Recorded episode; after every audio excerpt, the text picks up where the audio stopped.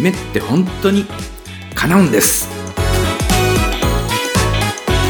ドリームサポートコーチ河村大輔の夢って本当に叶うんです。あなたの夢を叶える世界最高のコーチングの理論を分かりやすくご紹介します。さて今回は夢を失った子供たちというテーマでお話をしていきます。元小学校教師のメンタルコーチということで学校からの講演の依頼をいただくことがよくあります。子供たちに向けてお話しするときには必ずこの質問をするようにしています。夢はありますか？と。内容は聞かないからとにかく夢があるかないかだけ手を挙げて教えてください。そう言って手を挙げてもらいます。小学校低学年の子に聞くとほとんどの子が元気よく手を挙げます。しかしそれは学年が上がるに従ってだんだん減ってきます。先日卒業前の高校3年生にお話をする機会がありました。そこで同じように手を挙げてもらいました。夢はありますか？聞いてみたんですね。100名ほどの高校3年生がいたんですが手を挙げたのはわずか数名です。割合にして約5%以下。小学校低学年で90%以上だったものが高校3年生で5%以下になってしまうんです。これでは学校教育が子供たちの夢を潰していると言っても言い過ぎではないかもしれません。なぜこんなことが起きているのでしょうか？教育現場ではやりたいことを我慢させやりたくないことを強制されています。やりたいことばかりやっていては立派な社会人にはなれない。世の中にはやりたくないけれどやらなければいけないことがあってそれをやるのが立派な社会人である。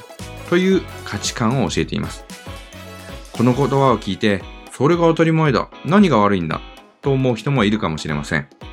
しかし脳科学心理学の試験から言えばこれは人間のパフォーマンスを下げるのにもってこいのやりやり方なんですやりたくないことをやるのが大人になることだというふうに刷り込まれていくんですやりたくないことをやらされればどんどんパフォーマンスが下がっていきます。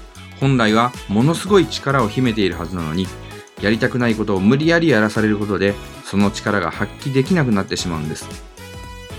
日本では全ての小学2年生に九九を覚えさせます。足し算ができなくても引き算ができなくても嫌おなしに覚えさせられるんです。そして、九九が覚えられなければ通知表に低い評価を書かれてしまいます。この子は算数ができないということを背負わせるんです。そうやってやりたくないことを強制し、パフォーマンスを下げてそれを記録していく。その記録を他の人と比べて優劣をつけます。自分はダメな人間なのだというメッセージが繰り返し子供たちに植え付けられるんです。そうやってどんどん夢を失っていきます。あなたもそう思い込まされて大人になってきたんです。朝の通勤ラッシュで駅を歩く人たちの集団これがみんな死んだような目で歩いているまるでゾンビみたいだという人もいます多くの人が夢を失い仕事をまるで苦役のように感じながら毎日を送っているのではないでしょうか自分なんてダメだどうせ無理何をやってもダメだと自分自身に言い聞かせ諦めの人生を送っているのではないでしょうか小学校低学年の頃に抱いていた夢を思い出してください自分はもっとできる。そう思っていた時期があるはずです。そのマインドを取り戻せば、いつからでも人生をやり直すことはできるんです。コーチングはそれをお手伝いすることができます。あなたはもっとすごい力を持っているんです。その力を発揮するためには、無理だと思い込まされていたことが、実はそうではないんだということに気づき、もう一度ゴール設定をし直します。無理だと思ってしまうような高いゴールを設定し、それが自分には可能なのだという自信を取り戻します。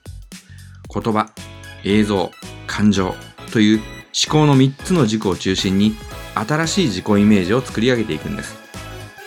その理論体系をしっかり備えているのがルー・タイスが提唱したパフォーマンスエンハンスメントコーチングです。エンハンスメントとは高める、強化するといった意味があります。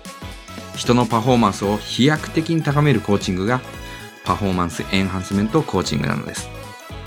夢を失った子供たちに、そしてそのまま大人になってしまった人たちに、もう一度夢を取り戻し、生き生きと暮らせる世の中を作っていく。これが私の使命だと思っています。コーチングセッションや講演会の問い合わせは https://dreamsupport.info ドリームサポートコーチングのホームページのお問い合わせフォームからご連絡ください。そして番組へのご質問やご感想は、川台アットマークドリームサポート .info k-a-w-a-d-a-i アットマークドリームサポート .info までよろしくお願いします。それでは次回もお楽しみに。あなたの夢、叶えてくださいね。